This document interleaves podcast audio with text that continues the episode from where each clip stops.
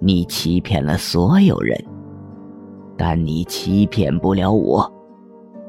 方墨同学，你太天真了。方墨闭上眼睛，头沉在地面上。德川康介所说的话是一部分事实，也是事实。德川康介又道：“怎么，方墨同学？”现在肯叫我一声导师了吧？我是你能力的导师，亦是你人生的导师。只有我可以带你走进新世界的大门。不如我们和方墨死死握紧拳头。你不配，你只是恶魔，是恶魔，是毁掉我人生的恶魔。德川康介说。方墨同学，这是我最后一次与你对话。之前你伤了巴雷特等人，我不和你计较，但你要好好考虑清楚，把手中的东西交出来，要不然，你身边的每一个人都会。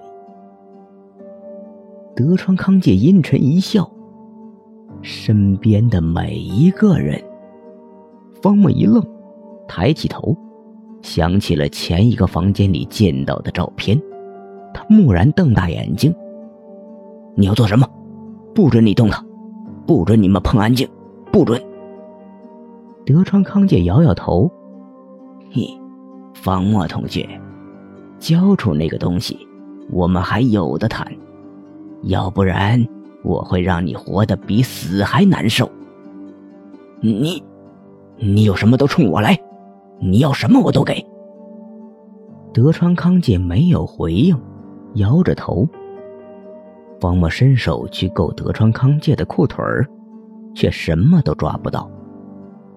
德川康介的轮椅慢慢向后退去，慢慢融入背后的白光中。窗外的白光越来越明亮，一时间恍如白昼，吞没了德川康介。吞没了方墨的手指，吞没了方墨的身体。方墨跪在地上，仰头大吼：“你们到底要什么？我都给你们，不要动他！”